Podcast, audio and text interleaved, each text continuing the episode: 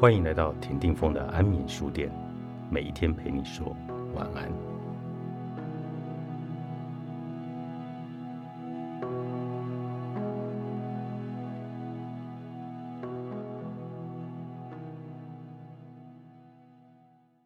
很多人的善，其实不是真正的善，而是看不见自己正在伤害别人的偏见。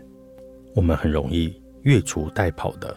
帮别人做很多事，然后将它定义为“我这是对你好，我这是在帮助你”。在心理学上称作虚假同感偏差效应。同样，我们也容易被越俎代庖，无缘无故就得到了很多自己没有请求就获得的帮助与关心，而有时候这种关心并不是我们需要的。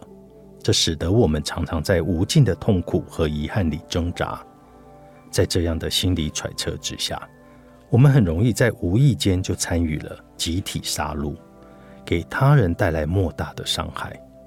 比如，农家女孩燕雪，她家有姐弟三人，弟弟是全家的宝，在那个穷乡僻壤的小山村，重男轻女的思想还很严重。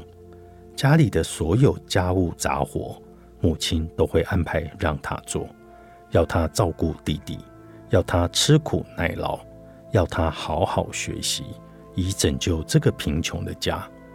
等他有能力赚钱了，母亲还要他为弟弟花钱盖房子、娶媳妇。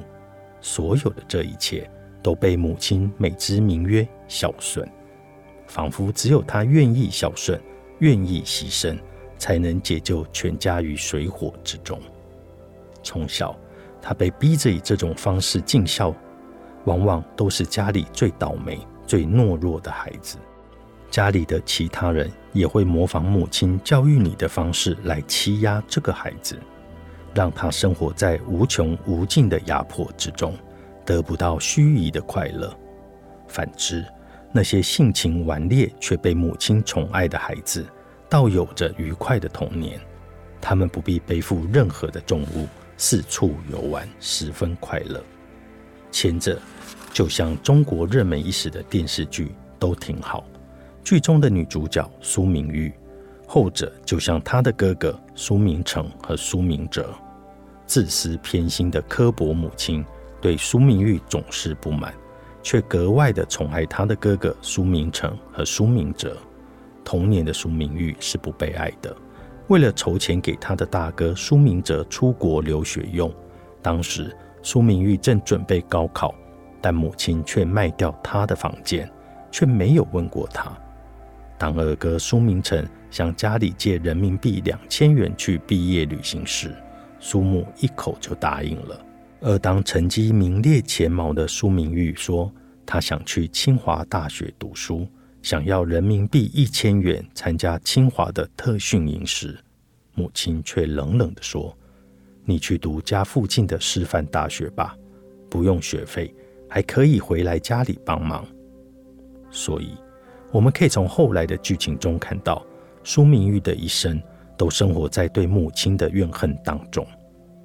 有句话说：“幸运的人一生都被童年治愈，不幸的人。”一生都在治愈童年，所以，若你善良，请离开那些只想绝对控制你的人。在你还有健康的思想和身体的时候，人际关系的最大杀手是很多人只想控制另一方，而不是将对方当成和自己一样具有健康人格的人。也就是说，绝大部分的人对另一方的关心。不过是希望对方变成自己想要的样子，而不是让对方成为他想成为的样子。以关心之名发泄控制欲、责骂欲和暴力欲，不过是因为这些人的经历终日不得合理的发泄，没有能力去做其他更有价值的事，所以只好盯着别人。他们喜欢盯着别人，但并不是看着别人。他们喜欢跟别人说话，但并不交流。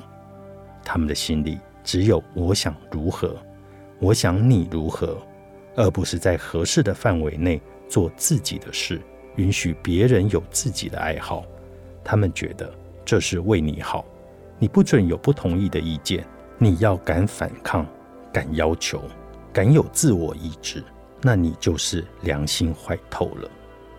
他们看不见自己给别人造成的伤害，看见了也拒不认错。他们伤害了你，却表现出很无辜的样子。反正痛的是你，他们可不管。很多禅修大师告诉了我们，在遭遇痛苦和他人的不友善对待时，要学会换位思考，要学会理解别人。只有自己变好，世界才会变好。可是，从来没有人告诉我们，为什么要一昧的去理解别人？为什么没有人来理解自己？如果我们连自己的伤口都无法治理，又如何为别人着想？如果我们自己都还没有爬起来，如何去扶起别人，治愈别人的伤口？所以，如果你生活在被欺负和逼迫里，唯一的选择是离开。离开所有人都强迫你承担他们焦虑的地方，离开那些逼你承担他所有焦虑的人。只有离开了，你才有机会包扎自己的伤口。虽然征途上什么情况都有可能出现，使你举步维艰，时有退意，但那胆战心惊里的风风雨雨，是我们做回自己的唯一途径。你必须承担自己的焦虑，但你只承担自己一个人的焦虑就可以了。当你恐惧时，你应该要勇敢；当你懦弱时，你应该要坚强。你的善良必须有点锋芒。作者：木言歌，采石文化出版。